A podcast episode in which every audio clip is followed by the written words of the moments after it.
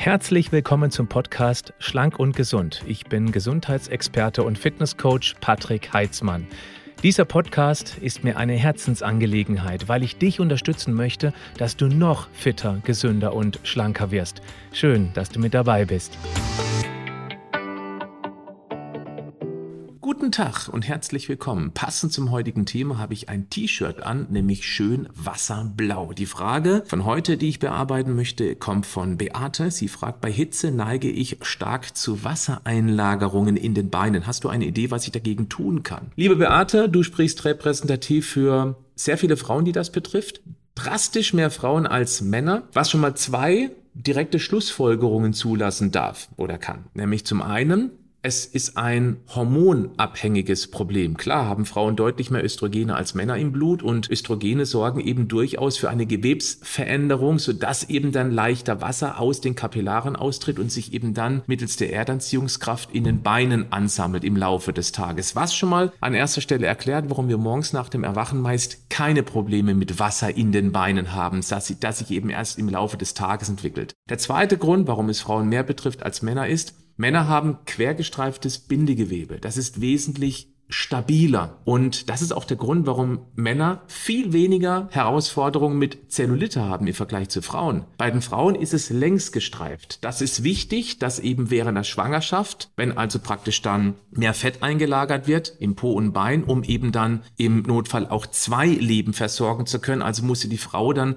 insbesondere im Unterkörperbereich, auch das ist Östrogen bedingt, mehr Fett einlagern. Also muss sich das Gewebe dort auch viel besser ausbreiten können. Das geht viel besser, wenn es längs gestreift ist, das Bindegewebe. So können sich die Fettzellen eben auch besser ausbreiten und die Haut kann eben besser nachgeben. Zum Nachteil der Optik, ganz klare Sache. Und auf der anderen Seite war es eben auch wichtig für den Bauchraum. Wenn eine richtig fette Kugel wächst und das Gewebe quergestreift wäre, dann gäbe es wesentlich mehr Rissbildungen in der Haut. Das ist auch nicht gerade optimal. Aber jetzt mal generell zu dem Thema Wasser. Spannend ist auch, zum einen ist es eben gewebsbedingt bei den Frauen durch die längs gestreiften Bindegewebsfasern, dass eben sich das praktisch mehr ausbreiten kann. Auf der anderen Seite eben hormonbedingt. Da komme ich nachher zum ganz wichtigen Punkt, nennt sich Östrogendominanz, das sehr viele Frauen betrifft, ohne dass sie davon wissen. Das kann man aber durchaus messen lassen und eben entsprechend auch behandeln. Aber das auch gleich vorneweg. Das ist kein schneller Weg, kein einfacher Weg. Leider. Wassereinlagerungen treffen wesentlich häufiger ein im Sommer, wenn es draußen heiß ist, als im Herbst und Winter. Dort geht's natürlich auch. Aber da erkennt man auch, das ist durchaus auch temperaturabhängig. Gut. Wie gehen wir jetzt am besten an dieses Thema ran? Vielleicht erstmal ganz kurz erklären, was Wassereinlagerungen eigentlich sind. Es sind Ödeme, die sind medizinisch nicht bedenklich, aber sie sind eben unschön und durchaus auch lästig und machen auch die Bewegung durchaus ein bisschen schwerer. Es gibt verschiedene Arten von Ödemen. Es gibt das hydrostatische Ödem, das ist einfach dann, wenn der Druck innerhalb der Gefäße erhöht ist, beispielsweise auch durch Blutdruck, sodass eben dann dadurch verstärkt mehr Flüssigkeit ins umliegende Gewebe abgepresst wird, reingepresst wird. Dann gibt's noch das Kolloid-osmotische Ödem und das ist auch sehr spannend, weil das gar nicht mal so selten vorkommt. Das ist ein Eiweißmangel. Denn ein Eiweißmangel innerhalb des Blutes senkt den onkotischen Druck. Da werde ich nachher drauf zu sprechen kommen, dass man auch mal den Eiweißlevel messen lassen kann durch ein Blutbild. Dann gibt es auch das entzündliche Ödem, das sind Entzündungsprozesse, aber auch Allergien oder Verbrennungen. Da werden die Gefäßwände durchlässiger, sodass eben dann mehr Flüssigkeit aus dem Blut ins Gewebe übertritt. Dann haben wir das mechanische Ödem. Das ist eine Störung des Lymphabflusses und da staut sich eben auch die Flüssigkeit im Gewebe. Es gibt noch ein paar andere, aber das sind so die allerwichtigsten. Um das vielleicht noch ein bisschen besser zu verstehen, was da eigentlich passiert, möchte ich mal den Wasserkreislauf erklären. Also, der Körper besteht je nach Alter zu ungefähr 50 bis 70 Prozent aus Wasser. Und das tritt eben dann über die Kapillare Kapillare ist praktisch ganz am Ende der Blutgefäße. Wenn du meine Bildsprache kennst, der Körper ist eine Stadt, die Blutgefäße sind die Straßen der Stadt und die Kapillaren, das sind die Sackgassen ganz am Ende der Straßen. Und Dort kommt das Wasser hin und es muss ins Gewebe übertreten, damit eben dort Nährstoffe hintransportiert werden können, Sauerstoff und auch Stoffwechsel-M-Produkte wieder abtransportiert werden können. Und der Abtransport von diesem Wasser, der erfolgt natürlich auch über die Venen, klar, aber eben auch über die Lymph Lymphgefäße. Deswegen bezeichne ich die Lymphgefäße auch als Kanalisation. Und wenn da Störungen sind, dann haben wir natürlich ein bisschen Probleme, klar. Die Erdanziehung spielt eine große Rolle. Das habe ich, glaube ich, gerade vorhin schon mal erwähnt. Deswegen morgens haben wir wenig Wasser in den Beinen, gegen Abend immer mehr, weil man eben dann steht also sich in der Vertikalen befindet und die Erdanziehung, die Schwerkraft zieht eben dann das Wasser Richtung Beine. Das erwähne ich deshalb, weil es eben da einen wichtigen Lösungsansatz gibt, den nehme ich schon mal vorne weg. Das ist regelmäßige Bewegung. Das ist das Wichtigste überhaupt, was wir gegen Ödeme tun können. Das heißt nicht, du bewegst sie regelmäßig und zack ist es weg, aber du aktivierst die sogenannte Muskelpumpe und die unterstützt wiederum deine Venen im Rücktransport der Flüssigkeit. Und das sorgt eben dann dafür, dass die Ödeme nicht schlimmer werden, beziehungsweise eben, dass du was dagegen stellen kannst. Die Ursachen, die sind meistens harmlos. Das ist einseitige Belastung, typisch Bürotätigkeit. Du sitzt den ganzen Tag auf dem Popo. Der einzige Gang ist eben dann zur Toilette beziehungsweise zur Kaffeemaschine. Natürlich auch langes Stehen, ja. Also auch da ist ja relativ wenig Bewegung. Wenn du einfach nur stehst, hast du auch keine aktive Muskelpumpe. Wenn du viel herumgehst, dann ist das schon eher der Fall, dass eben diese Muskelpumpe aktiviert wird. Dann funktioniert der Ablauf über die Vene natürlich wesentlich besser. Das heißt, das sauerstoffarme Blut, das wird zum Herz über die Venen zurücktransportiert und deswegen ist die Bewegung auch so wahnsinnig wichtig. Jetzt ganz kurz noch die Hormonwirkung. Also, viele Frauen leiden unter einer Östrogendominanz. Das wird natürlich auch durch die Pille deutlich begünstigt. Also, wenn du die Pille nimmst, dann kann das ein Grund sein, dass sich eben das hormonelle Umfeld deutlich zugunsten von Östrogen verschoben hat. Und Östrogen ist ein zellaufbauendes Gewebe, macht das Gewebe eher weich und ein weiches Gewebe, das bezieht sich natürlich auch auf die Blutgefäße, dass sie eben auch nicht mehr so fest sind wie unter einem normalen hormonellen Umfeld. Das kann man messen lassen beim Arzt. Das würde ich auch unbedingt einmal tun, generell bei den Frauen, wenn man sich irgendwie nicht so richtig wohlfühlt, weil die Östrogendominanz ist nicht nur durch die Pille weit verbreitet, auch durch den typischen Lebensstil, Phthalate, Bisphenol A in Plastik, was mit dem Essen in Berührung kommt, wirkt eben auch wie Östrogen, das nennt man auch Xenoöstrogene, weil sie an den gleichen Rezeptoren andocken wie die Östrogene und das kann eben zu einem Überschuss an Östrogen im Vergleich zum Progesteron resultieren. Deswegen messen. Wenn du regelmäßigen Zyklus hast, dann wäre der optimale Zeitpunkt einer Messung des Östrogen-Progesteron-Verhältnisses. Also man misst eigentlich Estradiol, das ist das Cheföstrogen. Es gibt ja hauptsächlich drei verschiedene im Verhältnis zum Progesteron. Das sollte man vom Tag 18 bis 21 machen. Wenn es Tag 22 ist, ist auch noch okay. Aber das wäre optimal. Vom Tag 18 bis 21 macht man dann dieses Estradiol-Progesteron-Verhältnis. Und jetzt Achtung. Ein optimales Ergebnis wäre ein Verhältnis von Estradiol zu Progesteron von 1 zu mindestens 50, besser sogar Richtung 200. Also ein Anteil Estradiol und 50, optimalerweise 200 oder um die 200 herum Progesteron. Ich kann euch versichern, bei den allermeisten Frauen ist das nicht der Fall. Und das wäre ein Ansatzpunkt. Gut, die Pille abzusetzen, das ist natürlich eine Grundsatzentscheidung und nicht einfach so mal aus der Hüfte rausgeschossen zu treffen. Da geht es ja auch um die Verhütung und ob man noch Kinder möchte. Aber wenn man die Pille nimmt, weil man eben möglicherweise das Hautbild irgendwie früher dadurch verbessert haben wollte, dann muss man sich die Frage einfach stellen, ist das noch zeitgemäß? Muss das unbedingt noch sein?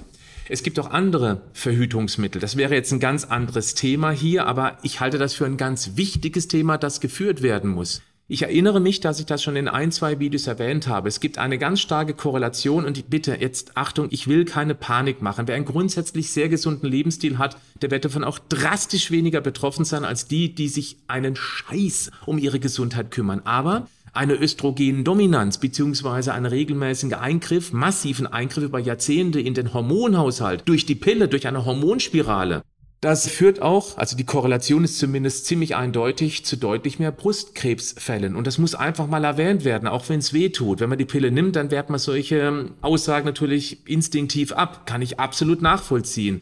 Aber es ist halt zu eindeutig, dass man eben das nicht erwähnt haben sollte. Also wäre das ein ganz wichtiger Grund mehr, noch viel mehr vor den Wasseranlagen und den Beinen, dass man sich darüber mal Gedanken macht. Also nimm das bitte einfach mal an, wenn du die Pille nehmen solltest und vielleicht mal anfangen zu recherchieren, welche Ersatzmöglichkeiten es noch gäbe in Bezug zur Verhütung, ob es unbedingt die Pille sein muss. Die zweite Möglichkeit, jetzt komme ich zurück zu diesem Östrogen oder Estradiol- und Progesteronverhältnis, Das wäre eine bioidentische Progesteroncreme, die man in der zweiten Zyklushälfte eben dann auf dünne Hautstellen, wie zum Beispiel Unterarm oder in die Ellenbeuge oder hinten in die Kniekehle oder unten auf dem Bauch, also überm Schambein schmiert. Einfach regelmäßig abwechseln, weil eben das transdermal aufgenommen wird und das sorgt eben für einen Ausgleich. Das ist meiner Kenntnis nach völlig risikofrei. Du kriegst es aber nicht einfach so. Du brauchst dazu, Klammer auf, leider Klammer zu, eine Ärztin, einen Arzt, der bereit ist, mit dir dieses, nennen wir es mal, Experiment. Experiment hört sich gleich an wie Risiko, ist es aber nicht. Es hat so viele Vorteile und da würde mich sehr interessieren, wenn dich das selbst betrifft, wenn du selber bioidentische Progesteroncreme nimmst, ich muss das bioidentisch betonen, weil es gibt andere und das ist dann wiederum künstlich und das ist wiederum nicht gut. Wenn du aber das selbst verwendest, dann schreib doch bitte mal in die Kommentare, welche Erfahrung du damit gemacht hast. Das fände ich super interessant. Du darfst dich auch gerne dazu äußern zum Thema Verhütung, wie du verhütest, wenn du das magst oder jemanden kennst, der so verhütet, was man eben empfehlen kann. Das fände ich durchaus sehr spannend, dass eben welche, die das direkt betrifft, dann eben dann auch irgendwo einen Ansatzpunkt haben. Ihr merkt gerade, es weicht so ein Ticken ab von diesem Thema Wasseranlagerung, aber letztendlich schließt sich hier der Kreis, weil dieser hormonelle Eingriff ist ein ganz, ganz entscheidender Punkt für diese Wassereinlagerungen. Gut. Jetzt kommt der nächste Punkt und der ist ein bisschen einfacher herauszufinden beziehungsweise auch zu behandeln, nämlich das ist dieser Eiweißmangel.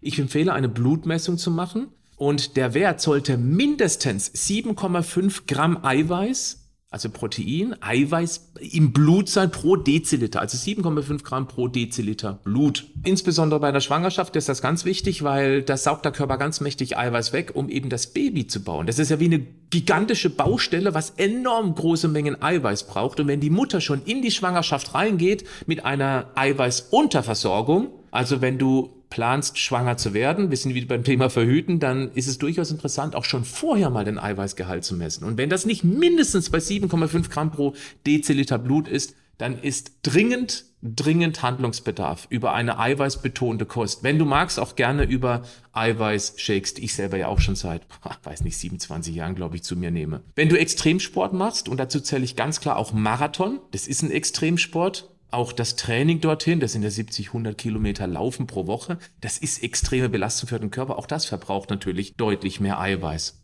Das heißt, wichtig ist, Eiweiß auf einen hohen Level zu bringen. Auf ein Level von über 7,5 Gramm. Sorgt dafür, dass du regelmäßig Eiweiß zu dir nimmst. Was auch sein kann, ist ein verschobenes Verhältnis zwischen Calcium, Kalium und Magnesium. Gerade Magnesiummangel haben wir leider, leider sehr oft und diese ganzen Mineralien sorgen nicht nur für den osmotischen Druck, sie dichten auch die Gefäße, die Blutgefäße sozusagen besser ab und verhindern eben, dass unnötig viel Flüssigkeit ins Gewebe gelangt. Natürlich können es auch ernsthafte Probleme sein, Lebererkrankung beispielsweise, eine Herzschwäche. Herzschwäche ist auch ganz typisch, dass sich Wasser einlagert, weil das Herz eben nicht mehr die Kraft hat, das Blut, was in die Venen kommt, wieder nach oben zu pumpen. Und dann lagert sich eben ab. Klare Sache. Nierenschwäche natürlich auch, wenn die Nieren eben nicht mal richtig das Blut filtern können. Eiweißabbau über die Niere passiert eben dann natürlich auch durchaus. Und du hast gerade gehört, wie wichtig das Thema Eiweiß ist, um eben diesen osmotischen Druck aufrecht zu erhalten. Wenn du also irgendwie Bedenken hast, dass dich sowas betreffen könnte, dann unbedingt einmal zum Arzt gehen und das einmal abchecken lassen. Über eine Blutuntersuchung natürlich. Du kannst die Nieren testen lassen. Da ist ja Kreatinin schon mal der erste Wert, den man regelmäßig auch abnimmt. Das Problem ist, wenn Kreatinin schon auffällig ist, dann sind die Nieren schon angeditscht, schon angeschlagen. Also erst wenn das auffällig wird, kannst du davon ausgehen, dann haben die Nieren schon mächtig was abbekommen. Achtung, wenn du erhöhte Kreatininwerte hast, weil du am Tag vorher hart trainiert hast, dann ist das völlig ungefährlich weil durch das harte Muskeltraining entsteht eben auch dann mehr Abfallstoffe sozusagen und dann steigt eben auch der Kreatininwert an. Das wollte ich noch ganz kurz erwähnt haben. Also, Eiweiß messen lassen, Blutsalze, Calcium, Kalium, Magnesium, Vitamin D auf jeden Fall auch messen lassen. Das ist wiederum wichtig, zum Beispiel für eine bessere Calciumaufnahme. Und das hilft eben auch wieder dass die Gefäße, ich mache das vereinfacht, ordentlich abgedichtet werden. Ja, und dann eben möglicherweise einfach zur Sicherheit mal auf Nierenerkrankungen testen lassen. Ja, was kann man eben bei ganz normalen Wassereinlagerungen Ödem machen? Ausreichend Bewegung. Das ist somit das Wichtigste. Einfach regelmäßig seine ja, 10.000 Schritte als grobe Orientierung oder auch Schwimmen natürlich sehr gut.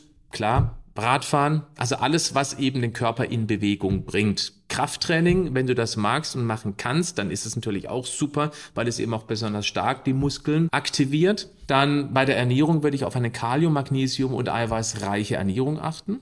Das ist da der Standard. Klar, Gemüse, insbesondere grünes Blattgemüse. Das ist besonders wertvoll wegen Kalium und auch dem Magnesium.